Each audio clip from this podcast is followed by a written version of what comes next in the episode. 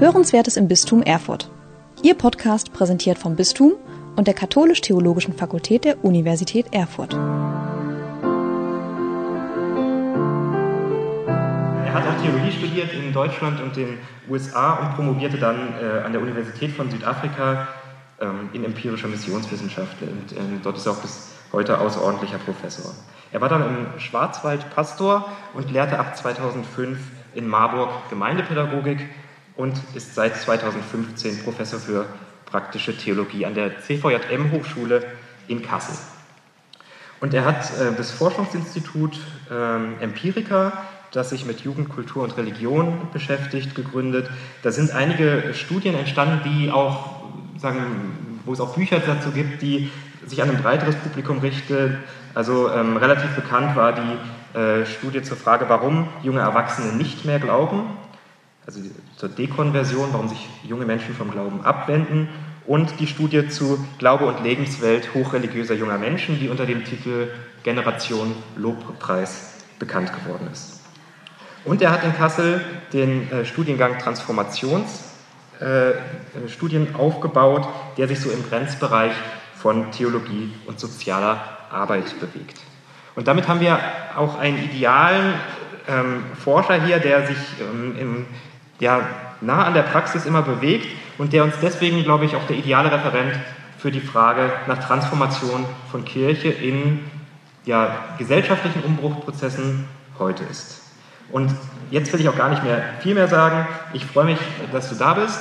Wir haben jetzt erstmal einen Zeitvortrag, dann haben wir die Möglichkeit, nochmal in kleineren Runden uns auszutauschen und dann im Anschluss nochmal Fragen und Diskussionen in der großen Runde zu führen. Vielen Dank, Tobias. Ja, herzlichen Dank für die Einladung. Ich freue mich, dass ich in so einer wunderbaren Stadt Erfurt sein darf, äh, mit dem schönsten Weihnachtsmarkt Deutschlands, wie ich heute gelernt habe und empirisch getestet. Und ähm, vielen Dank. Ähm, und ähm, ich muss sagen, mutig dieses Thema zu stellen, weil es ein Thema ist, das sehr kontrovers ist und ähm, das auch sehr herausfordernd ist. Aber genau darin liegt vielleicht dann auch die Spannung und das Interesse, sich damit auseinanderzusetzen. Transformationsprozesse, Kirchen zwischen, ich habe das nochmal eingeführt, in Klammern notwendigen Abschieden und neuen Aufbrüchen. Und das, der Titel sagt so ein bisschen was aus, auch über das, was ich äh, mit Ihnen ähm, heute Abend durchgehen möchte. So ein paar Punkte, die ähm, krisenhaft sind, wo Kirche im, äh, in schwierigen Gewässern ist, deshalb dieses ähm, schöne Titelbild. Und ähm, ich glaube aber, dass genau in diesen Krisen die Chance liegt zur Erneuerung von Kirche. Wenn ich von Kirche rede, dann rede ich immer erstmal von Kirche allgemein, ähm, weder evangelisch noch katholisch noch freikirchlich, sondern als Überbegriff. Und überall da, wo ich spezifiziere, entweder katholisch oder evangelisch oder freikirchlich, äh, mache ich das dann kenntlich an den Beispielen, die ich mitgebracht habe. Ich möchte beginnen, eben, das ist so ein bisschen die Gliederung, Abschiede, die sind notwendig und die tun weh und sie sind sehr krisenbehaftet. Dann möchte ich in der Mitte so eine Art Zwischenruf machen. Warum brauchen wir überhaupt Kirche? Müssen wir vielleicht einmal kurz fragen. Um dann zu fragen, okay, aus dieser Vergewisserung, wenn wir sagen, ja, wir brauchen Kirche, wie muss sie aussehen und wie können neue Anfänge aussehen? Ich möchte drei kurze Vorbemerkungen machen. Es gibt bei dem Thema äh, Kirche in der Krise keine einfache Lösung. Ähm, und alle, die das sagen, würde ich behaupten, äh, verlassen Sie den Raum. Also glauben Sie nicht, äh, das ist äh, ein wirklich ähm, komplexes Thema, Kirche in der Krise, weil Kirchen ähm, oft einen großen historischen Unterbau haben, der eben nicht einfach zu verändern ist. Wenn wir über Transformationsprozesse reden werden, ähm, die ähm, gesellschaftlich sind und die aber auch kirchlich sind, dann ist es immer etwas sehr Komplexes Und es gibt auch von mir keine einfache Antwort, ähm, muss ich alle enttäuschen, sondern äh, wir müssen gemeinsam darüber nachdenken und es wird viele ähm, Lösungswege geben, die dann tatsächlich beschritten werden müssen. Im Hintergrund meiner Überlegungen habe ich so ein bisschen die verschiedenen Reformprozesse, die in der katholischen und in den evangelischen Kirchen laufen. Das ist eine Vielzahl, ich werde ab und zu immer wieder Beispiele bringen. Ähm, das ist sozusagen die Folie, auf der ich mich bewege in der Analyse und in den Fragen, wie, kann denn, wie können denn Neuaufbrüche aussehen. Und ich möchte meine eigene Rolle so ein bisschen offenlegen, weil ich tatsächlich eine doppelte Rolle habe. Auf der einen Seite bin ich ähm, der Forscher, der Professor, der Kirchentheoretiker, der sich natürlich auf dieser Metaebene mit Transformationsprozessen von Gesellschaft und Kirche auseinandersetzt. Und auf der anderen Seite bin ich auch der Praktiker. Das heißt, ich sitze in der evangelischen Kirche, in der Landessynode, ähm, in der EKKW, Evangelischen Kirche Kursen-Waldeck. Das ist die hessische Kirche, die sogar bis nach Thüringen reinreicht und einen kleinen Zipfel Thüringens ähm, bespielt. Also äh, bin ich hier genau richtig. Und ähm, das ist, ähm, da bin ich in der Steuergruppe des Reformprozesses. Das heißt, ähm, ich ähm, überlege auch tatsächlich, wie können die Erkenntnisse praktisch umgesetzt werden für eine ganze Gliedkirche der EKD. Und ich sage mal so, das ist nicht vergnügungssteuerpflichtig. Also die Theorie ist einfacher als die praktische Umsetzung. Aber genau deshalb ist es so komplex und das ist mir wichtig zu sagen. Und dann bin ich noch ähm, ehrenamtlich in einem kirchlichen Start-up ähm, tätig in Marburg das den schönen Namen hat, und Marburg, Kirche, die verbindet, wo wir versuchen, nach gewissen ähm, Start-up Grundierungen, ähm, Kirche neu zu denken, in einem säkularen Platz, in einem Kulturort mit Veranstaltungen für kirchenferne Menschen. Also das ist so ein bisschen der Kontext, ähm, in dem ich mich bewege und wo ich versuche, beide Klammern, das theoretische, analytische ähm, und das praktische immer wieder zusammenzubringen. Wenn wir über die großen Transformationsprozesse reden, gesellschaftlich, äh, glaube ich, ist das völlig klar. Wir leben in großen Umbrüchen, ähm, sei es die Digitalisierung, die Globalisierung. Wir erleben eine Polarisierung in verschiedenen gesellschaftlichen ähm, und politischen ähm, Gebieten und das ist, ähm, glaube ich, jedem klar. Wir leben einen großen Traditionsabbruch, den wir dann Säkularisierung nennen. Ähm, das heißt, äh, institutionell immer weniger Menschen in den westlichen Ländern, das muss man immer dazu sagen, ähm, sind Teil einer Kirche. Und wenn man das Ganze jetzt beschreibt in Gesellschaft und Kirche, dann fällt immer ein Begriff Krise. Kirche ist in der Krise, ja, ist auch eine schöne Alliteration, äh, Alliteration nehmen wir mit, Kirchenkrise. Ähm, aber was heißt Krise eigentlich? Eigentlich heißt Krise beurteilen, entscheiden, zuspitzen, wenn wir es als Verb nehmen, trennen und unterscheiden. Und das finde ich tatsächlich interessant.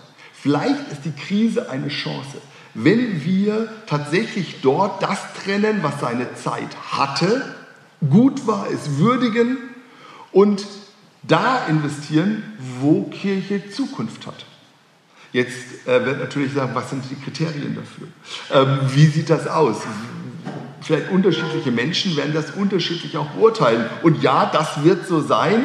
Und ähm, das sind erstmal Sie heute Abend und ich, die da versuchen mal zu trennen, was brauchen wir denn und wo müssen wir uns denn verabschieden.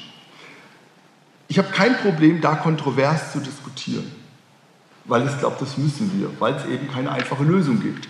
Was mich, glaube ich, am meisten ärgert, und jetzt redet der Praktiker, ist, dass die Krisen im Kontext von Kirche zu schnell verstummen. Die Krise ist da, aber dann sagt sie uns nichts. Nämlich sie wird sofort irgendwie fusioniert, irgendwie gedeckelt, irgendwie geschlossen. Das heißt, ähm, man sagt, naja, wir haben jetzt hier äh, weniger Pfarreien in der evangelischen oder katholischen Kirche hier in Erfurt. Ja, ähm, das waren, glaube ich, mal 27 in der katholischen Kirche. Ja, dann wurden es irgendwie weniger, äh, 19, 17. Also immer, wenn weniger Geld da ist, überlegt man nicht, was müssen wir anders machen, sondern was können wir denn einsparen? Wo können wir denn Pfarreien zusammendenken? Ja, und das ist der Unterschied. Transformation heißt nicht, ich versuche das bestehende System zu erhalten, indem ich Dinge fusioniere und strecke und versuche, alles Mögliche zu unternehmen, dass das System gleich bleibt, sondern Transformation heißt, nee, was muss ich denn im System ändern, damit das wieder funktioniert?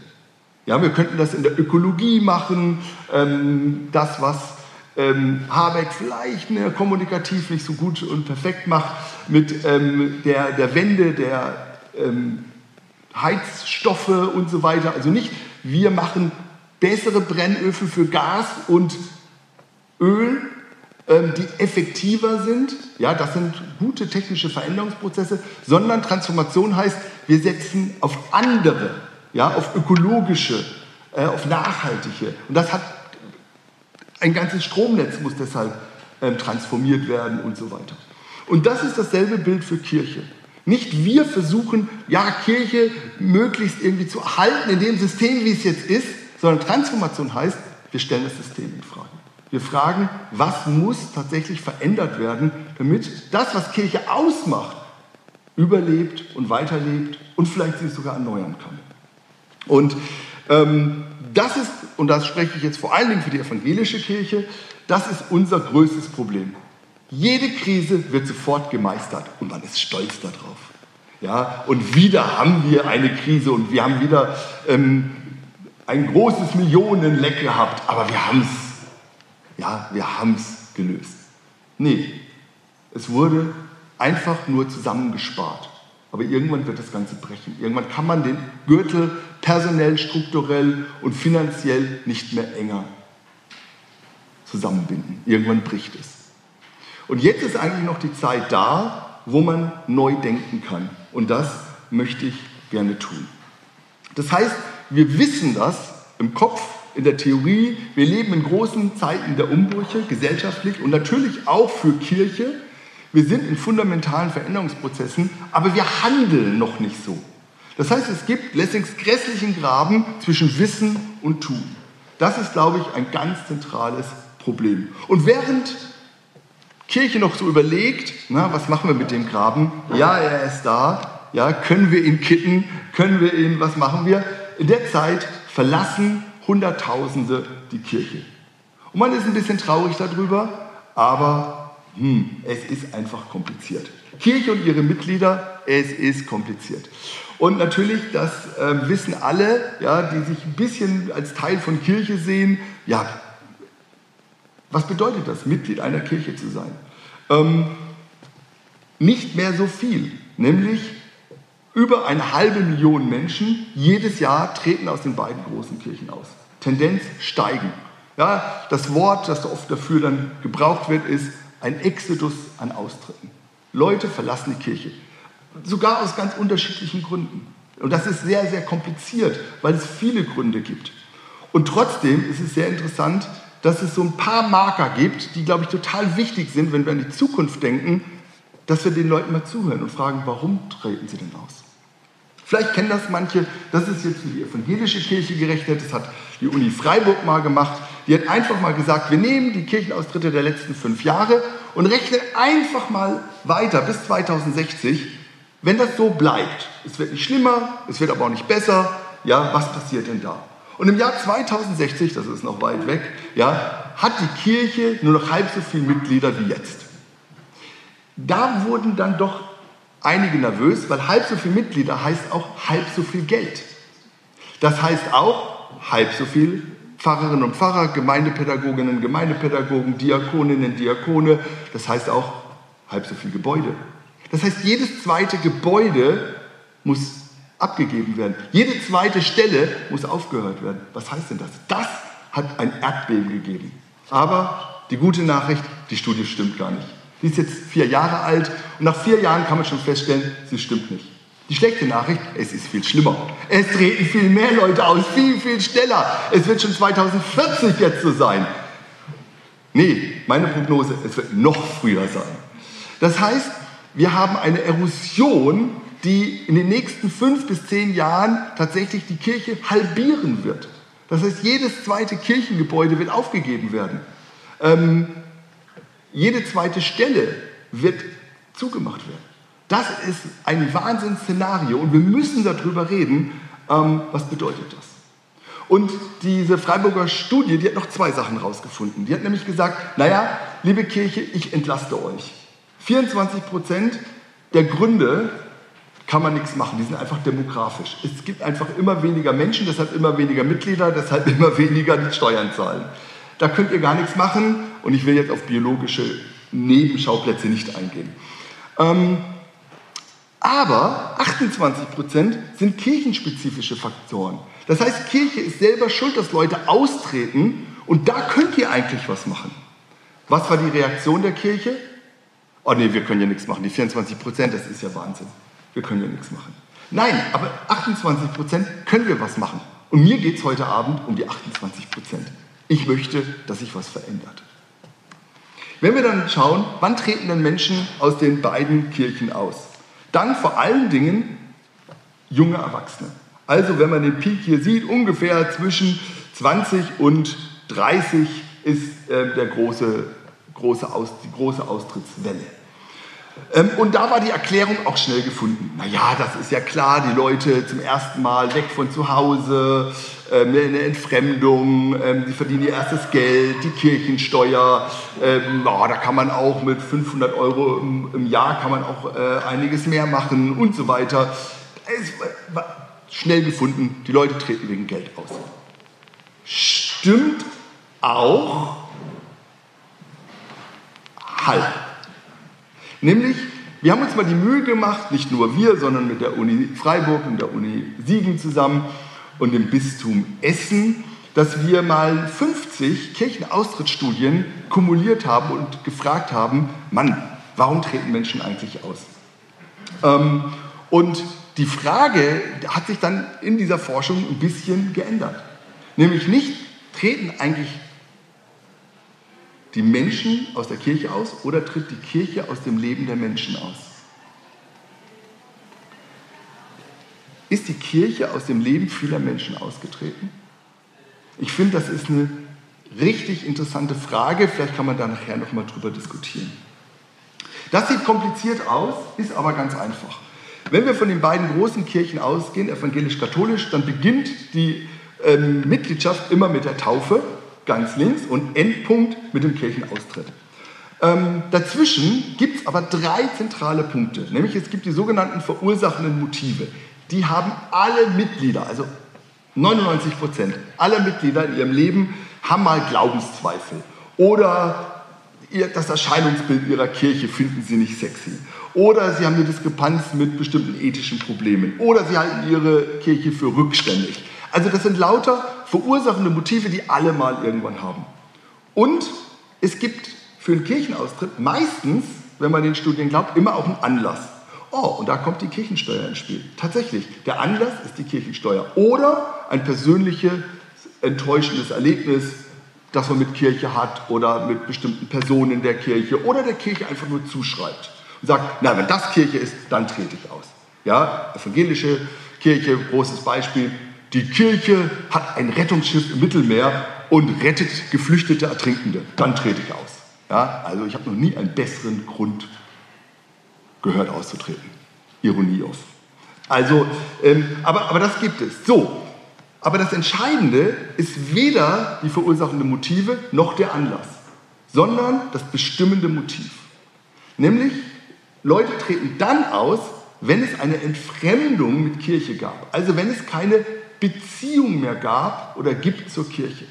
Das ist also das Entscheidende. Wenn jemand eine Beziehung hat zur Kirche, über Personen, über ehrenamtliche Arbeit, über Caritas- oder Diakonieerfahrungen, über irgendwas und fühlt sich verbunden in irgendeiner Form mit Kirche, dann sind dieselben Anlässe da und dieselben verursachten Motive, aber die Leute treten nicht aus.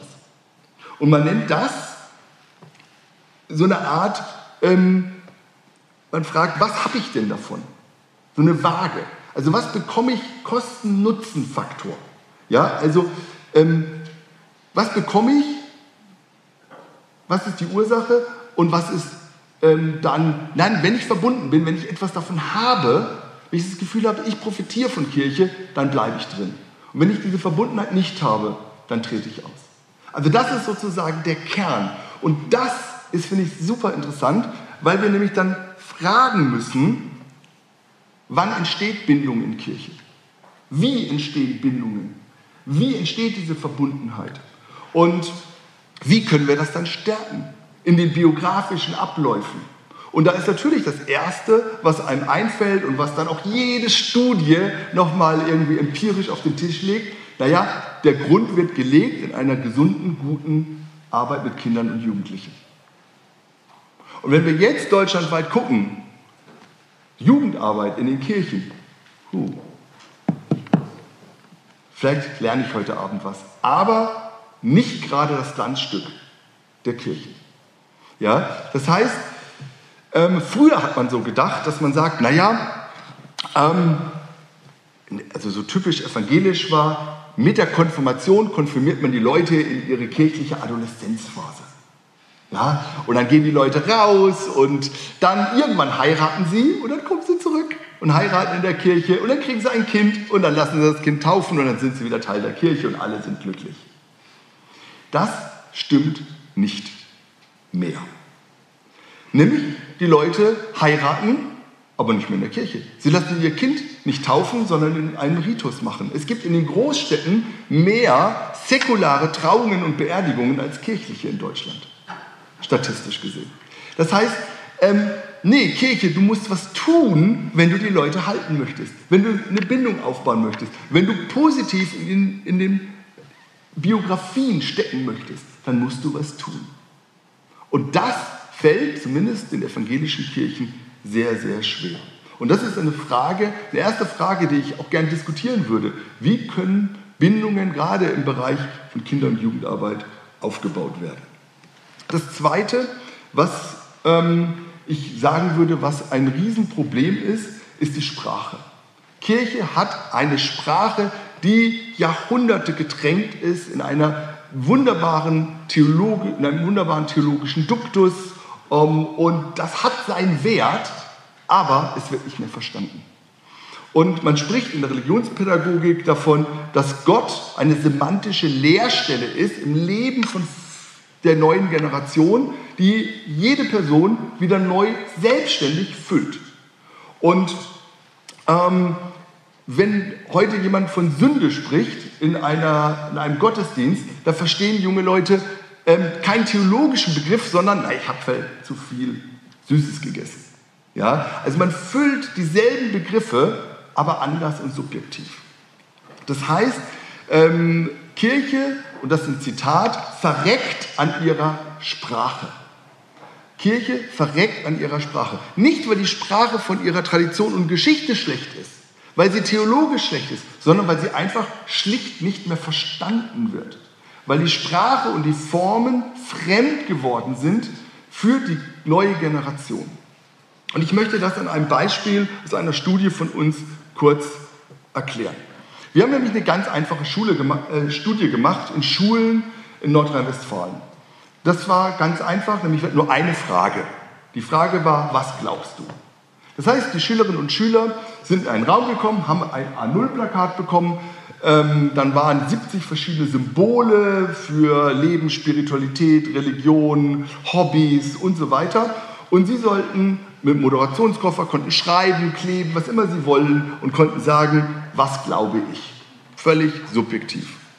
Und das haben die auch gemacht. Und dann kamen sie mit ihrer Collage in einen anderen Raum, wenn sie fertig waren.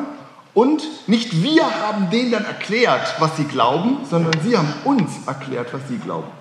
Ja? Ähm, und dann hat dieser junge Mann, war das, der das äh, gemacht hat, der hat mir dann erklärt. Und dann habe ich ihn danach gefragt. Zum Beispiel habe ich gesagt, ist interessant, du hast jetzt gar nichts gesagt zu dem Kreuz. Bedeutet das Kreuz was? Und er sagt, ah ja, genau, habe ich ganz vergessen. Das Kreuz bedeutet Gesundheit. Und ich sage, ja, Gesundheit. Ich dachte, Rotes Kreuz und fragt nochmal nach und er sagt, nee, nee, äh, wegen, das Kreuz bedeutet Gesundheit wegen Del Piero. Und ich sage, ach ja, wegen Del Piero, Juventus Turin, ja, Fußballer kenne ich. Ähm, aber ich habe es nicht verstanden, tut mir leid, erklär mir es nochmal. Und er sagt, ja, ist doch logisch, Del Piero hat doch in einem Interview gesagt, seit er sich bekreuzigt, wenn er aufs Spielfeld geht, hat er sich nicht mehr verletzt. Deshalb steht das Kreuz für Gesundheit. Okay, danke. Ja, wozu habe ich zehn Jahre Theologie studiert? Ja, nichts gebracht. Ähm, und jetzt ist für diesen jungen Mann seine Kreuzesdeutung aber subjektiv genauso wichtig und richtig, ja, wie die Kreuzesdeutung von Martin Luther, Karl Rahner oder wem auch immer. Ja? Und das nennen wir jetzt Pluralisierung. Ja? Also verschiedene Meinungen stehen gleichzeitig und gleichwertig nebeneinander. Und äh, das fällt Kirche total schwer. Weil wie geht man jetzt damit um? Jetzt kann man natürlich sagen, das war ein junger Mann, 19 Jahre alt, lieber junger Mann, wir müssen mal reden. Wir erklären dir jetzt mal, was man in 10 Jahren Theologiestudium ähm, gelernt hat und wir machen es für dich gratis in 10 Minuten. Ja, hier kommt deine Belehrung. Dann ist dieser Mann weg, junger Mann, und er ist wahrscheinlich für immer weg. Nee, sondern jetzt beginnt es, Dialogräume zu öffnen. Was ist denn meine Kreuzesdeutung? Kann ich denn meine Kreuzesdeutung in zehn Minuten jemand erklären? Das wäre eine schöne Übung. Sollen wir eine kurze Pause machen? Ah, ich sehe, nee, also würde vielleicht aktivieren, aber was bedeutet denn das Kreuz für jemand, der glaubt, also für dich und sie? Ähm, und wie wird man das jemand erklären? Also wie kann man jetzt Dialogräume öffnen, um darüber ins Gespräch zu kommen? Das heißt, es gibt auch eine eigene Sprachunfähigkeit gegenüber Menschen, die keine theologisch traditionelle Verständnis mehr haben. Und das ist, glaube ich, ein Riesenproblem, wenn wir in Kirche denken. Weil durch die Reproduktion einer bestimmten Sprache und eines bestimmten Milieus spricht man immer nur dieselben an und baut so Grenzen auf gegenüber allen, die es nicht verstehen und ist so, ohne dass man das möchte und will, bitte versteht, also ex exklusiv ja, und exkludierend. Ohne dass man das eigentlich möchte. Kack, niemand möchte das. Und trotzdem passiert genau das. Ja, es gibt sozusagen Abstoßungseffekte aus der kirchlichen Sprache, die Grenzen zieht und Leute ausgrenzt. Und darüber müssen wir ins Gespräch kommen. Was heißt denn das für Gottesdienste, für kirchliche Veranstaltungen, für Gemeinschaftungen und vor allen Dingen fürs Ehrenamt. Kirche lebt vom Ehrenamt. Wir reden gerne über Hauptamtliche, total wichtig. Aber Kirche lebt von Ehrenamtlichen. Und wenn die Ehrenamtlichen nicht mehr kommen, weil sie die Kirche nicht mehr verstehen und sie keine Selbstwirksamkeit mehr erleben, dann wird es schwierig. Von daher glaube ich, ähm, ist das ein ganz wichtiger Punkt. Der dritte Punkt der Krise ist die konfessionelle Identität. Ähm, Konfession, ich bin evangelisch, ich bin katholisch oder ich bin Baptistin oder was auch immer, das war über viele Jahrhunderte, man nennt das heute ein Identity Marker. Ja, also ähm, ich weiß noch, vor vielen Jahren, meine erste Freundin, ich habe meiner Oma gesprochen und sage, Oma, ich bin verliebt, ich habe eine Freundin. Und was war ihre erste Frage? Ist sie evangelisch? Ja, also ist sie evangelisch? Das war die erste Frage, ja. Und ich äh, würde heute niemand mehr fragen. Aber für meine Oma war, war Konfession identitätsbildend. Eine Katholikin als Freundin, Entschuldigung, hätte sie damals nicht akzeptieren können. Heute schmunzeln und lachen wir darüber.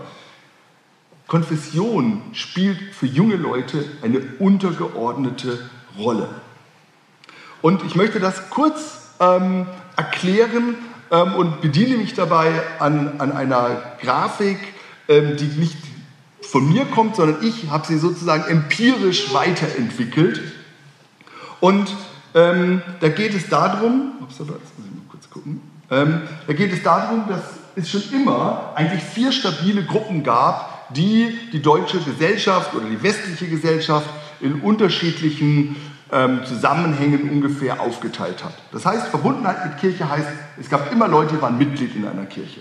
Und selbstbestimmt Leben und Glauben, es gab immer Leute, die waren nicht Mitglied einer Kirche. Ja, ähm, es gab auf der anderen Seite immer Leute, die haben nicht an Gott geglaubt. Und es gab Leute, die haben an Gott geglaubt. Und daraus sagt der Religionsphilosoph Charles Taylor, gab es vier Gruppen und die waren relativ stabil.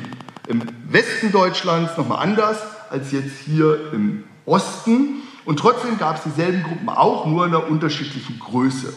Also die Gruppe 1, ich gehöre dazu, glaube aber nicht. Leute, die sind Mitglied der Kirche, aber haben jetzt gar nicht so etwas wie ein persönliches Glaubensleben, sind aus Kulturgründen vielleicht Mitglied, finden das, was die Kirche macht, gut, aber für sie selbst hat es eigentlich gar keine Bedeutung. Die Gruppe 2 ist auch Mitglied der Kirche, aber für sie hat es eine Bedeutung. Es spielt eine Bedeutung in ihrem Leben, sie sind vielleicht engagiert und das ist für sie wichtig. Die Gruppe 3 sind das, was wir atheistische Menschen nennen. Die gehören weder zur Kirche noch glauben sie. Ja, die Gruppe ist zum Beispiel im Osten immer ein bisschen größer als im Westen, ist ja klar, durch die Geschichte. Ähm, man kriegt genauso, man sucht nach Sinn im Leben, aber man findet über Partnerschaft, über ähm, Arbeit, über Hobby, Urlaub und so weiter. Und dann gibt es immer eine vierte Gruppe, die war traditionell immer ein bisschen kleiner. Die haben geglaubt, aber gehören irgendwie dazu. Leute, die ähm, auch an Gott geglaubt haben, aber eben nicht Kirchenmitglied waren, sich ähm, aber ihren Glauben individuell gelebt haben, aber auch Leute, die irgendwie spirituell waren um, und so weiter. Und das war eigentlich relativ stabil. Und jetzt sagt Charles Taylor, das Interessante an den Transformationsprozessen, in denen wir jetzt gerade drin sind, ist, dass diese Grenzen sich auflösen. Diese Grenzen, die über viele Jahrzehnte sozusagen diese vier Gruppen stabil gehalten haben, die lösen sich auf und es gibt sowas wie eine neue spirituelle Mitte. Und wir haben heute Mittag, war ich ja schon im Kolleg und haben wir ein bisschen diskutiert und wir haben festgestellt, der bessere Begriff wäre eigentlich, es gibt so, eine, so einen neuen spirituellen Marktplatz der Möglichkeiten. Und zwar kommt jetzt durch diesen Wegfall der Grenzen ganz viel Dynamik rein. Nämlich Leute treten aus den Kirchen aus. Und zwar ordentlich. Wir haben schon gehört, 500.000 pro Jahr. Davon insgesamt 80 Prozent oft aus dieser linken Gruppe und 20 Prozent aber auch aus der rechten. Das heißt, es treten ungefähr 20 Prozent aus, obwohl sie glauben, ja, und weil ihnen der Glaube total wichtig ist und treten trotzdem aus der Kirche aus, weil ihnen irgendwas nicht passt oder weil sie die Bindung verloren haben ähm, und so weiter. Und die kommen sozusagen jetzt von oben runter in diese spirituelle Mitte und verorten sich da. Entweder in Richtung eher Atheismus oder in Richtung ich glaube weiter oder sie wissen es einfach gerade gar nicht so genau. Das Interessante ist, dass aus den anderen beiden Gruppen auch Leute rauskommen. Das heißt, aus diesem starren Atheismus kommen auch Leute raus und interessieren sich plötzlich für zum Beispiel sowas wie atheistische Spiritualität. Klingt widersprüchlich, gibt es aber. Wir haben in Kassel, wo ich arbeite, jeden Sonntag einen atheistischen Gottesdienst mit Predigt und Liedern, ja, nur ohne Gebet, sondern mit netten Sprüchen, ja, die aber ganz ähnlich sind. Also man sucht spirituelle Formen. Und was vielleicht die größte Gruppe, das soll der größte Pfeil sein, in dieser neuen spirituellen Mitte sind, dass Leute, die nicht zur Kirche gehören, aber mehr glauben. Und Charles Taylor sagt jetzt, wenn wir das zusammenfassen in einem Satz, dann könnten wir davon reden, es gibt eine institutionelle Säkularisierung, klingt kompliziert, heißt aber, dass Religionen und Kirchen abbauen und verlieren und Leute da nicht mehr drin sein wollen. Aber es gibt gleichzeitig eine Respiritualisierung, das heißt, mehr Menschen glauben irgendwas. Ja, aber nicht mehr innerhalb einer Kirche. Und diese Respiritualisierung, die nennt man auch indifferente Spiritualität. Und wir gucken uns das jetzt mal an. Ähm, upsala, nee, dieses, ja, nee, sorry, die Folie habe ich nicht ähm, vergessen, aber ich weiß es auswendig. Ähm, zum Beispiel ähm, jetzt aus der ersten Gruppe, das sind Leute, äh, die, man nennt das postliberal sind die bisher äh, wenig spirituelle Übungen gemacht haben, aber die jetzt sagen, oh, ähm, ich fange an, vielleicht gibt es ja doch mehr Religiöses und Spirituelles. Oder ähm, recht sowas wie postevangelikal. Ja? Also Leute, die sagen, ah, bisher war ich hochreligiös und das war mir total wichtig, aber ich, ich befreie mich da von vielem und ich gehe raus aus der Kirche, die ich als beengend empfunden habe. Oder in der dritten Gruppe, ich gehöre weder, ich, weder dazu noch glaube ich, ganz interessant, dass es so eine Art Neuheidentum gibt. Zum Beispiel so ein rechtes Heidentum rund um die AfD das atheistisch aufgebaut ist, aber an alten heidnischen spirituellen ähm, Dingen aufbaut und damit auch so ein bisschen in, in so eine Mitte reinkommt. Ja, das boomt richtig. Es ist total interessant. Und ähm, Esoterik gehört auch dazu und verschiedene Glaubensformen. Also wer bei TikTok ist, kann mal Witchcraft eingeben ist super interessant. Millionenfach erklären einem 17-jährige junge Frauen, äh, wie man besser mit Witchcraft und als neue Hexe durchs Leben kommt. Ja, und ähm, äh, das boomt und da geht es um ganz praktische Lebensformeln, äh, die man aufsagt. Das ist so eine Mischung aus bestimmten Dingen aus dem Islam, aus dem Christentum und aus dem Heidentum, die zusammengebaut und ganz praktisch und erfahrungsorientiert. Ja, du kommst mit deinem Freund nicht klar. Hey, wenn er schläft, sag den und den Spruch zu der und der Zeit und dann wird's gut. Du hast Angst vor deiner Klassenarbeit, sag das und das und das. Ähm, und dann gibt es bestimmte Rituale und Sprüche. Ganz praktisch, kann jede und jeder ganz einfach üben. Herzliche Einladung. Ja, also, und das pulsiert alles in dieser neuen spirituellen Mitte auf diesem Marktplatz. Und jetzt sagen junge Leute ganz oft, naja, ich gehe da einfach durch und ich frage nicht mehr, was ist die Konfession dahinter, sondern welches dieser vielen Angebote hilft mir aktuell in meiner Lebenssituation.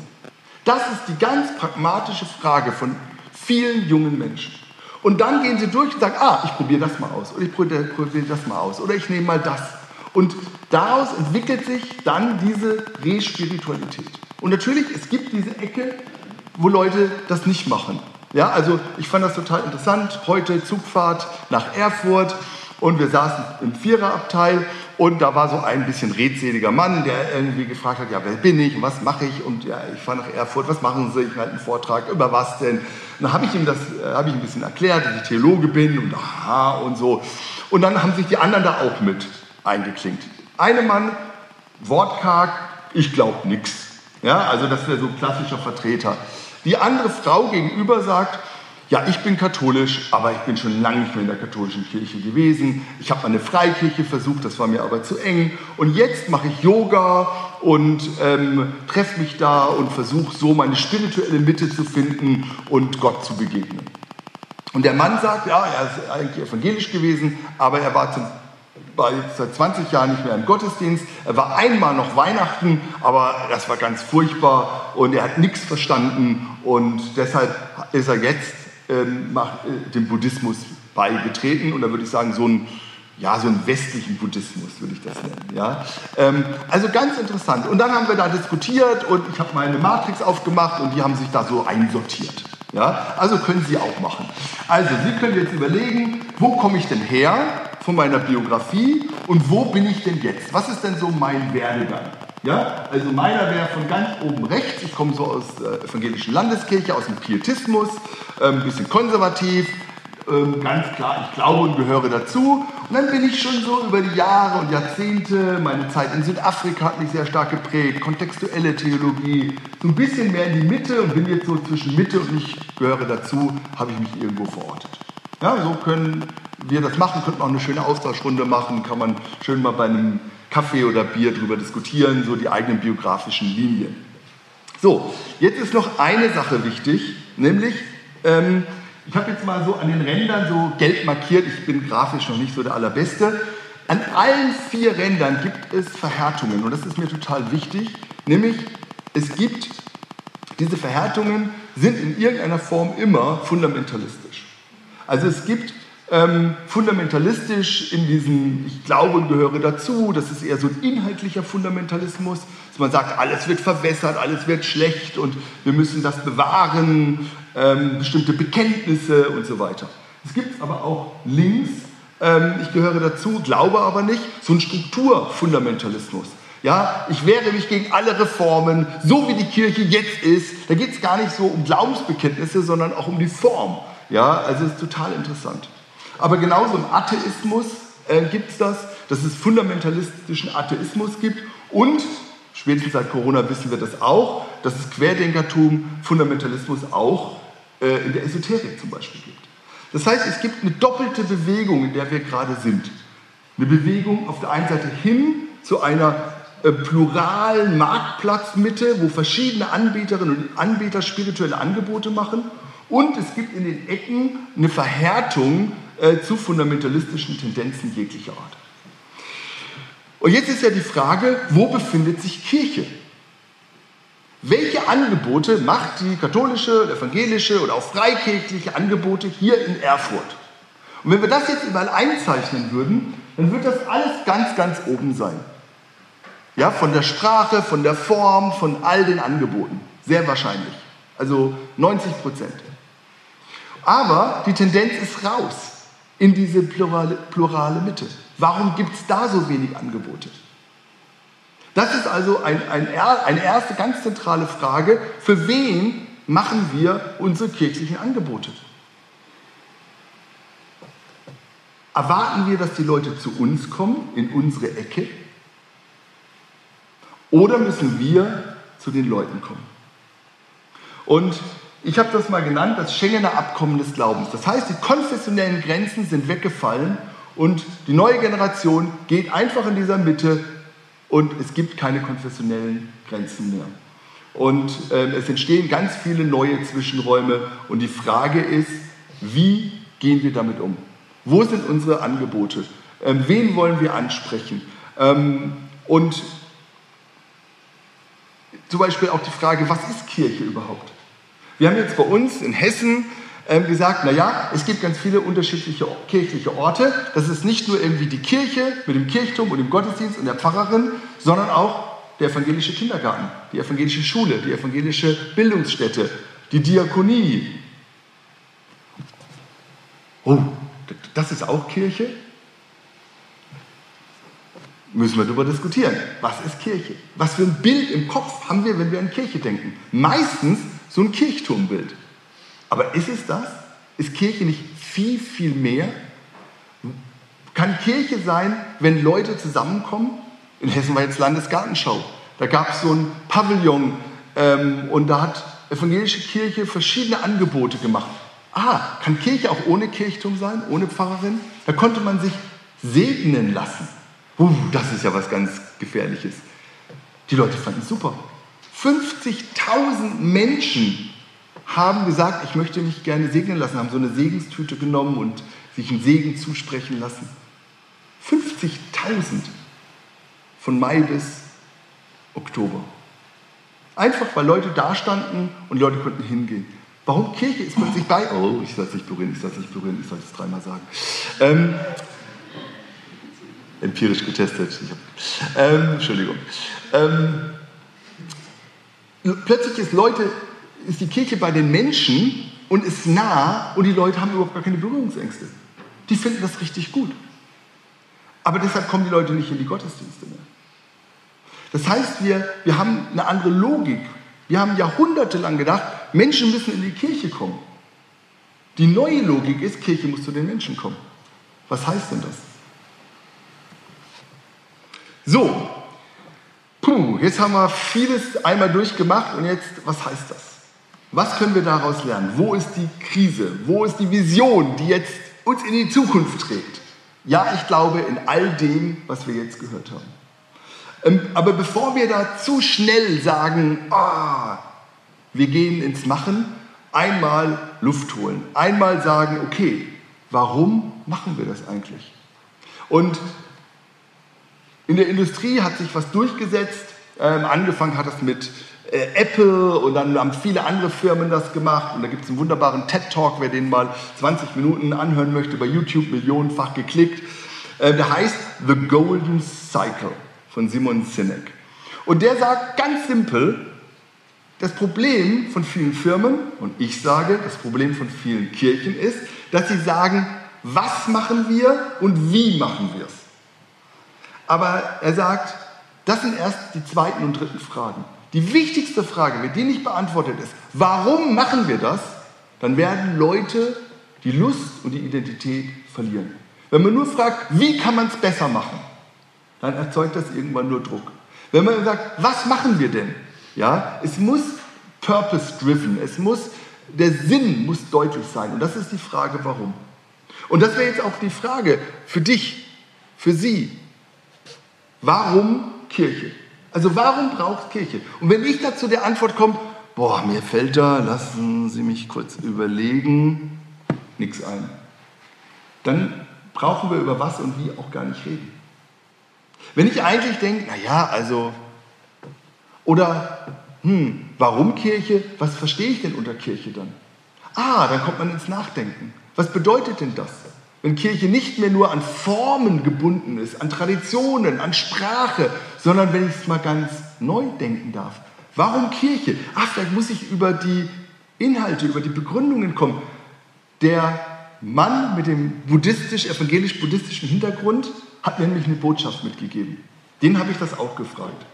Und er sagt, dass diese Frage, lieber Tobias Feix, die kann ich Ihnen beantworten.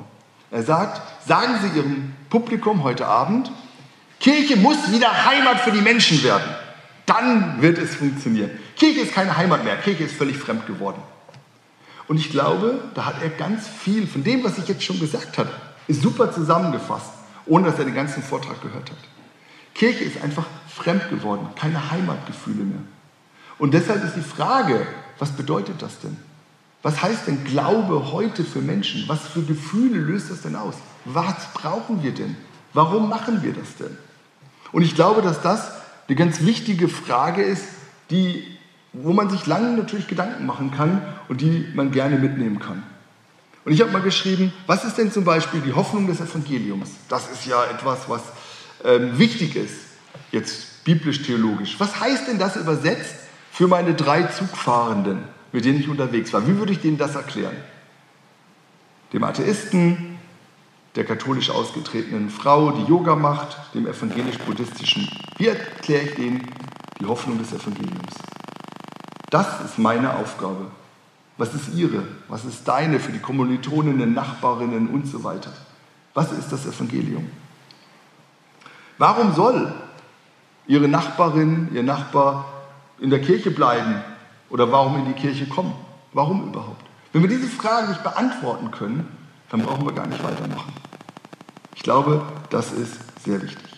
Den Austausch machen wir gleich in der Gruppenarbeit, ähm, aber ich möchte noch mal zwei, drei Dinge ähm, anfügen, so ein bisschen Hoffnung machen.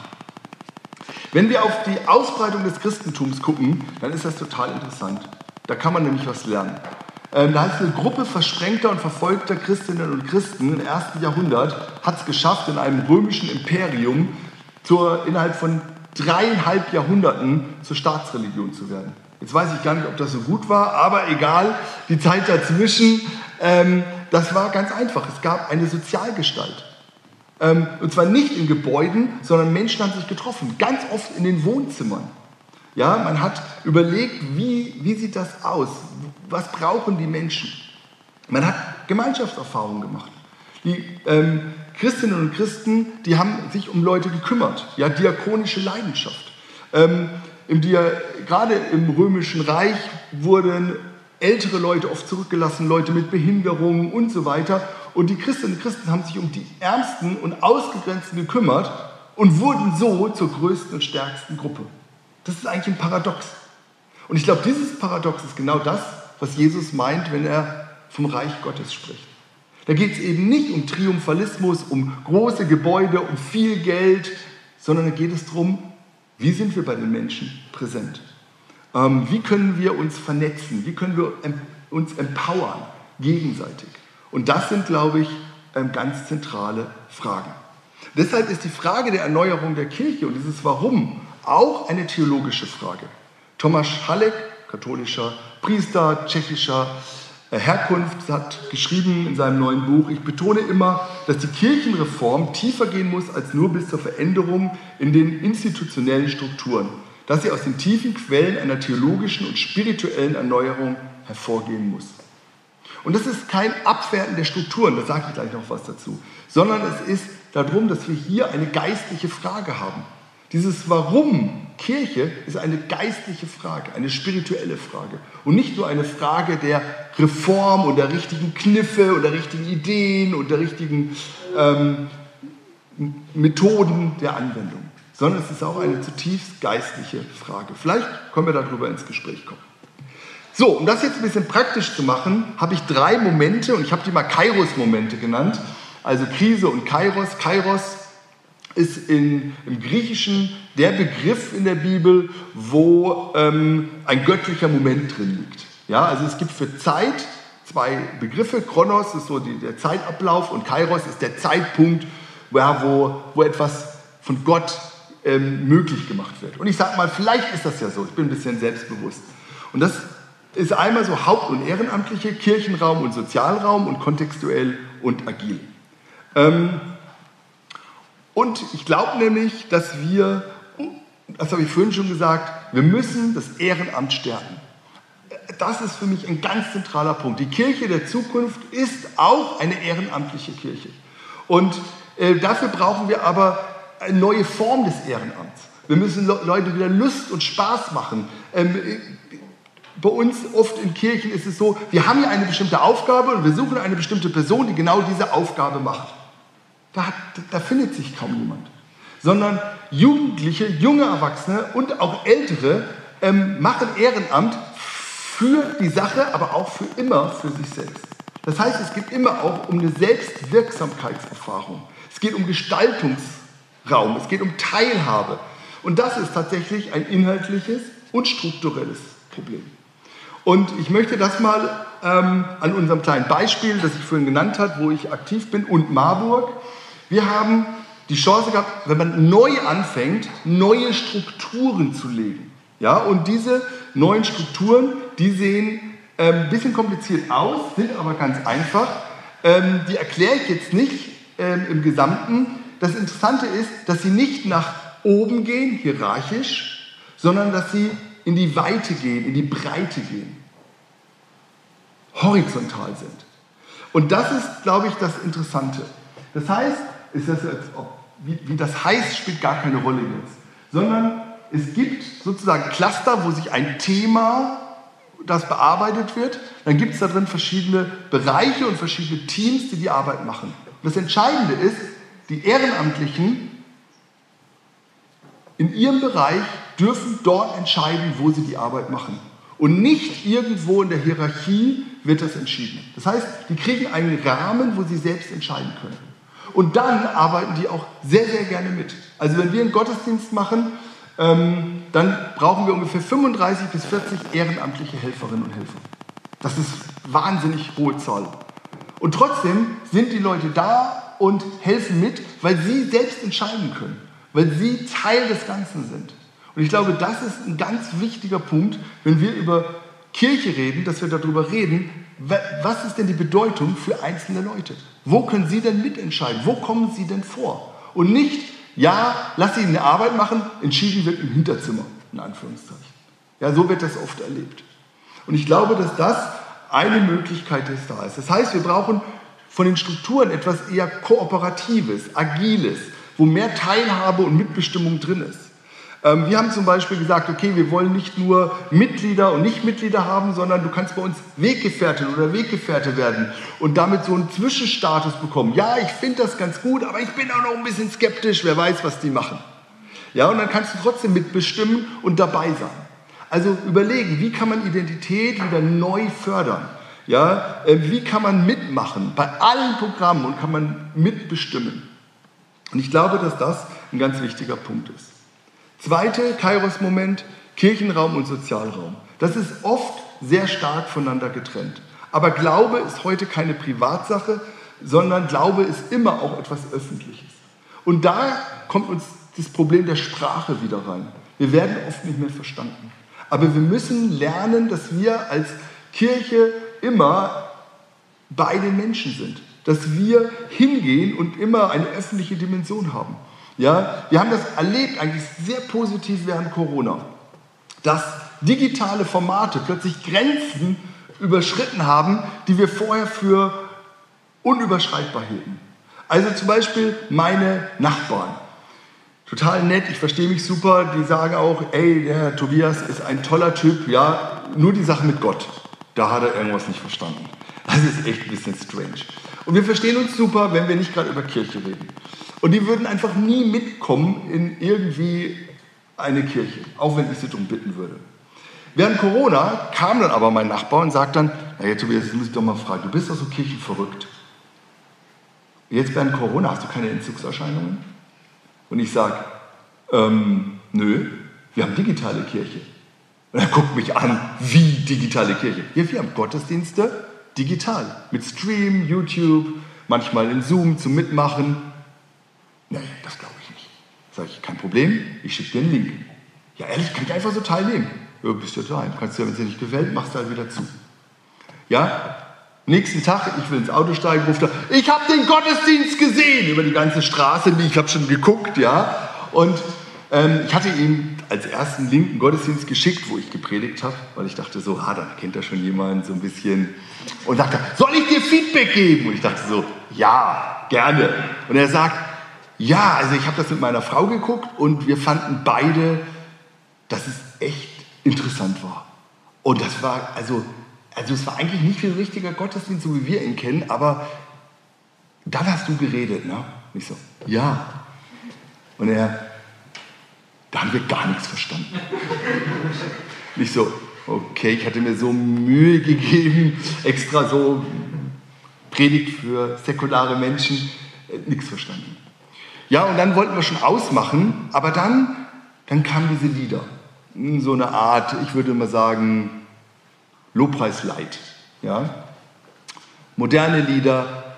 Und da, da hat meine Frau angefangen zu weinen. Und das hat uns echt berührt. Ich dachte, das war das, was mir eigentlich peinlich war.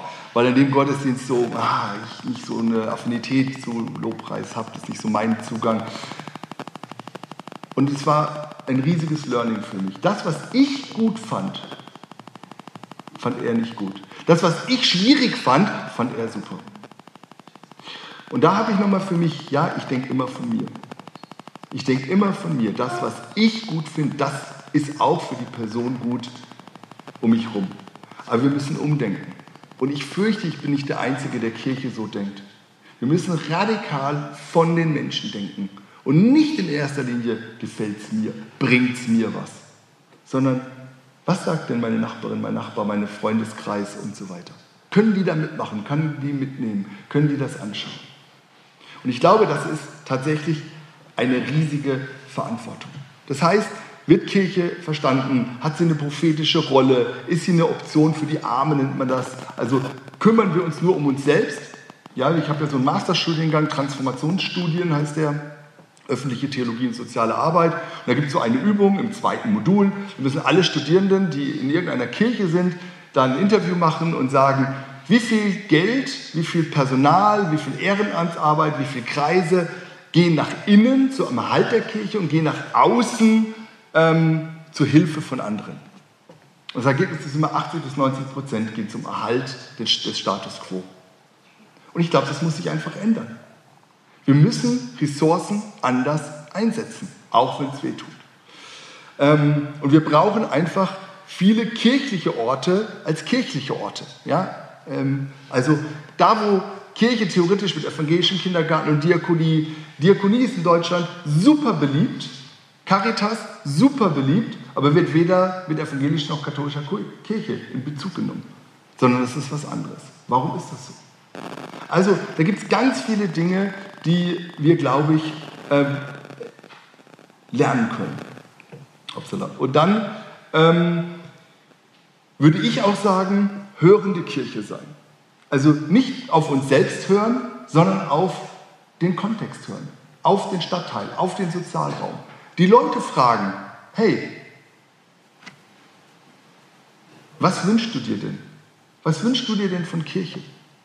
Was bedeutet für dich Glaube? Also die Leute mit reinnehmen, einfach mal hörend sein. Wir haben das jetzt als hessische Kirche, EKKW, versucht, ein Jahr lang alle möglichen Gruppen zu denen zu gehen und ihnen zwei Stunden bis vier Stunden zuzuhören. Was ist für sie Kirche? Was für einen Sinn? Warum braucht es eigentlich Kirche? Wir haben das den Leuten gestellt. Und es war total interessant, die Antworten zu bekommen.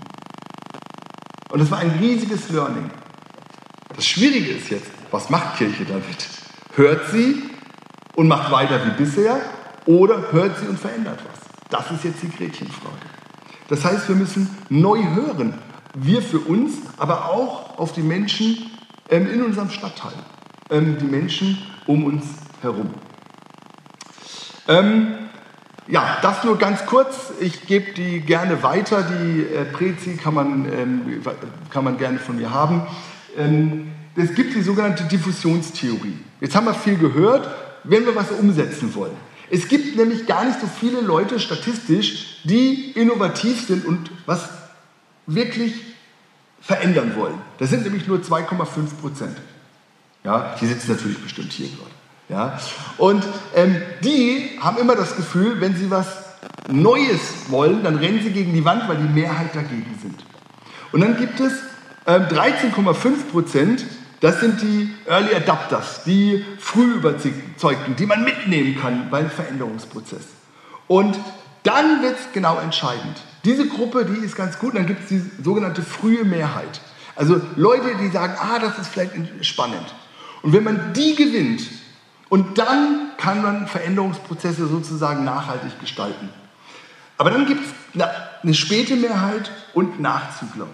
Das sind Leute, die einfach sagen, Veränderungsprozesse sind immer schwierig und brauchen wir nicht. Und so wie es jetzt ist, ist es eigentlich gut. Und wenn man auf die hört und die mitnehmen möchte, dann geht es leider nach unten. Sondern die müssen sozusagen ausgehalten werden, um dann, dass sie später nachkommen können. Und das ist sozusagen diese zwei Kurven, dieser Punkt, der ist total schwierig. Und der ist oft mit Leuten, die auch eine gewisse Machtposition haben. Also, ich kann das nur in der evangelischen Kirche sagen. Also, man sagt, hey, neue City-Pastorale in der katholischen Kirche, Erprobungsräume hier in der evangelischen Kirche, in Thüringen, äh, Mitteldeutschland, ähm, Fresh Expressions und so weiter. Das finden wir super, da gehen wir sogar Millionen rein, da bespielen wir diese Early Adapters und die Innovativen, die dürfen sich da austoben.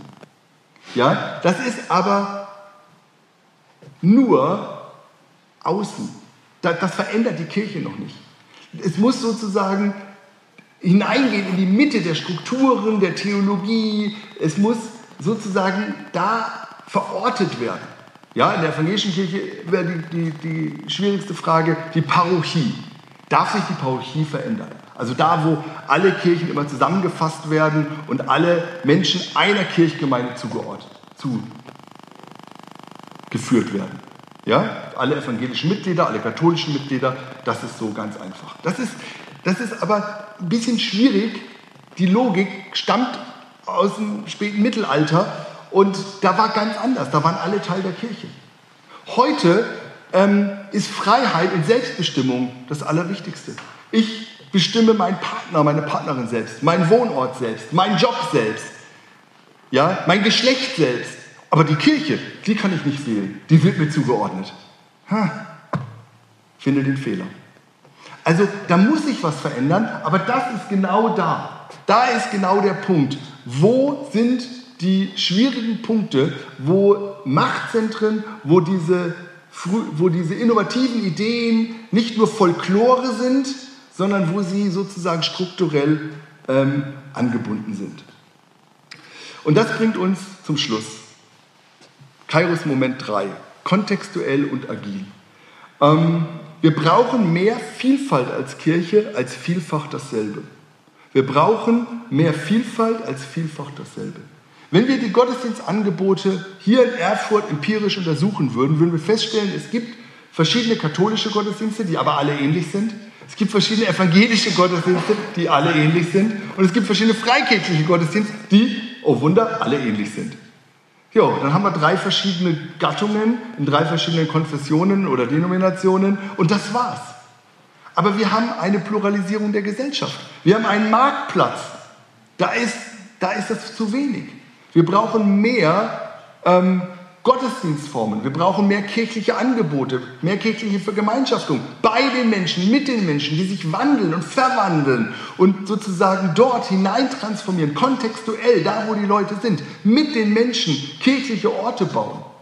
Das ist die Frage. Und dann fragen, was brauchen sie? Wie können wir da helfen? Was sind Rahmenbedingungen?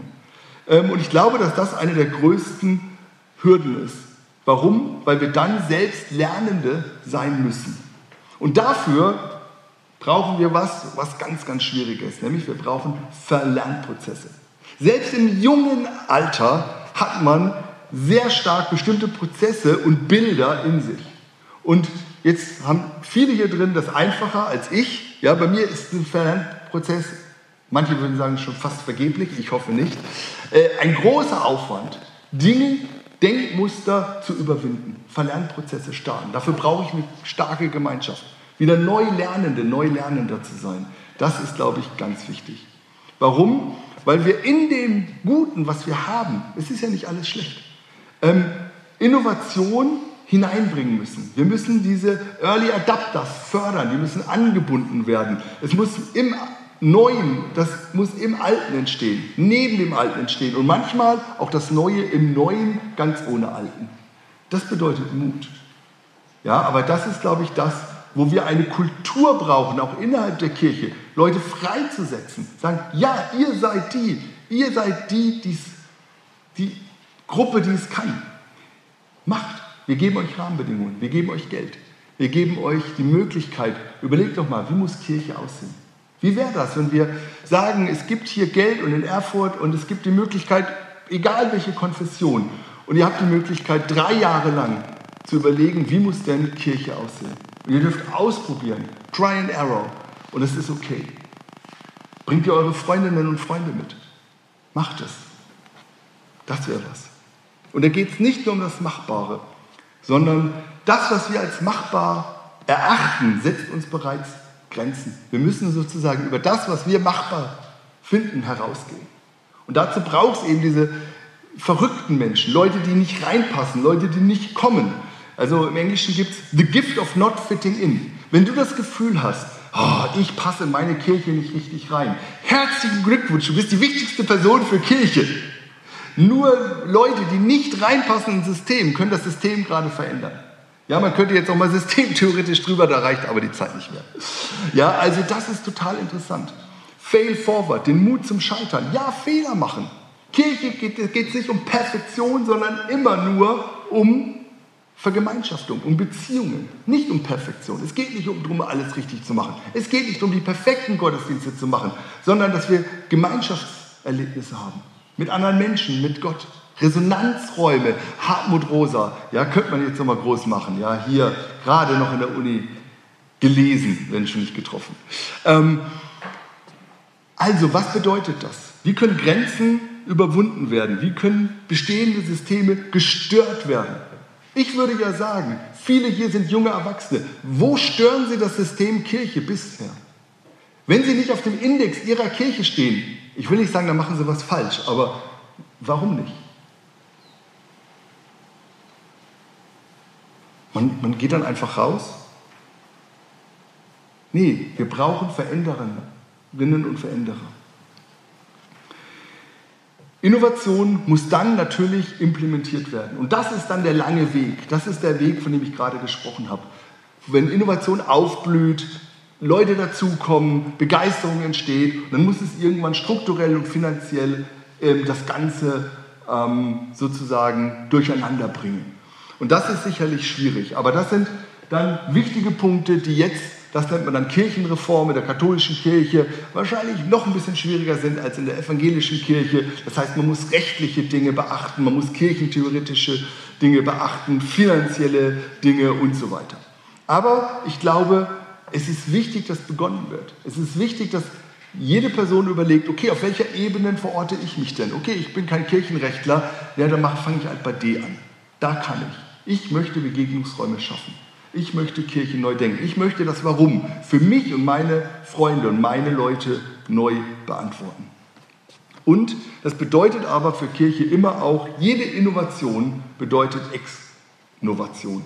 Das bedeutet, dass man Dinge lassen muss, dass es diese notwendigen Ab ähm, Sterbeprozesse geben muss. Wir können nicht sagen, Kirche muss immer mehr machen, hat aber immer weniger Ressourcen. Das wird nicht funktionieren. Das heißt, es muss, und ich habe das mal genannt, ein würdevolles Sterben gehen. Was hatte seine Zeit in Kirche und was müssen wir würdevoll sterben lassen? Und das ist immer schlimm, weil es Leute auch verletzt, die Jahre, Jahrzehnte vielleicht da rein investiert hat. Wenn man eine Kirche schließt, wenn man Gottesdienste ähm, verändert, wenn man sie moderner macht und so weiter. Und deshalb sage ich, würdevoll sterben. Wenn das interessiert, da gibt es so einen Zehn-Punkte-Plan, wie man Leute auch mit in diesen ja, Schmerz auch begleiten kann. Ich glaube, das ist wichtig, dass wir nicht einfach Dinge verändern, Reformen Leute ausgrenzt, sondern dass wir das, was die Leute, die vielleicht bisher bestimmte Dinge gemacht haben, auch ehrt und mit ihnen trauert. Aber es müssen Dinge losgelassen werden. Es wird nicht ohne gehen. Und ich möchte dieses Wort von Jesus zum Abschied, äh, zum Abschluss äh, und auch vom, zum Abschied, äh, wenn das Weizenkorn nicht in die Erde fällt, wird es keine Frucht bringen. Wenn es aber erstirbt, bringt es viel Frucht. Und das ist eine Prophezeiung. Auch wenn Kirche stirbt, manche Kirchen, manche liebgewonnenen Rituale, manche Liturgien, ähm, wenn das stirbt, kann daraus eine neue Frucht entstehen, kann daraus auch neue Kirche entstehen. Warum? Weil Ressourcen freigesetzt werden, weil Menschen freigesetzt werden. Und ich glaube, das ist ein ganz wichtiger Punkt. Das heißt, notwendige Abschiede müssen gestaltet werden mit den Leuten, die da bisher waren und mit den Leuten, die vielleicht dann auch neu etwas gestalten. So, also, wir kommen zum Schluss. Kirche ist heute kein Gebäude, sondern eher eine Haltung. Welche Haltung von Kirche habe ich? Wem begegne ich? Und welchen Geschmack von Kirche verbreite ich und wie möchte ich das leben? Welchem Narrativ folgen wir? Nur dem Krisennarrativ oder auch dem Kairos? Sehen wir nur die Säkularisierung und alles wird schlimmer und Kirche wird sterben? Ja, vielleicht, aber vielleicht wird sie auch wieder auferstehen. Vielleicht anders. Welchem Narrativ folge ich? Nicht die anderen sind immer schuld an Kirche und sind immer blöd, sondern Kirche sind wir alle. Theologisch sind wir Kirche. Auch über alle Konfessionsgrenzen hinweg, auch wenn wir gemeinsam kein Abendmahl heute mehr feiern werden. Trotzdem sind wir Kirche.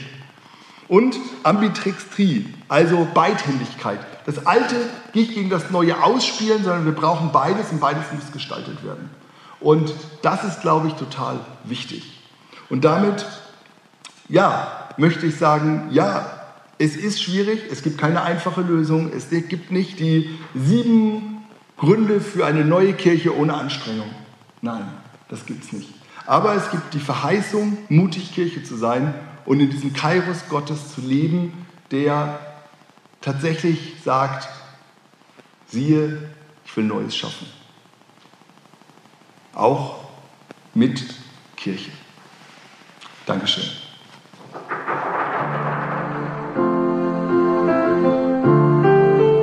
Sie hörten Hörenswertes im Bistum Erfurt. Ihr Podcast präsentiert vom Bistum und der Katholisch-Theologischen Fakultät der Universität Erfurt.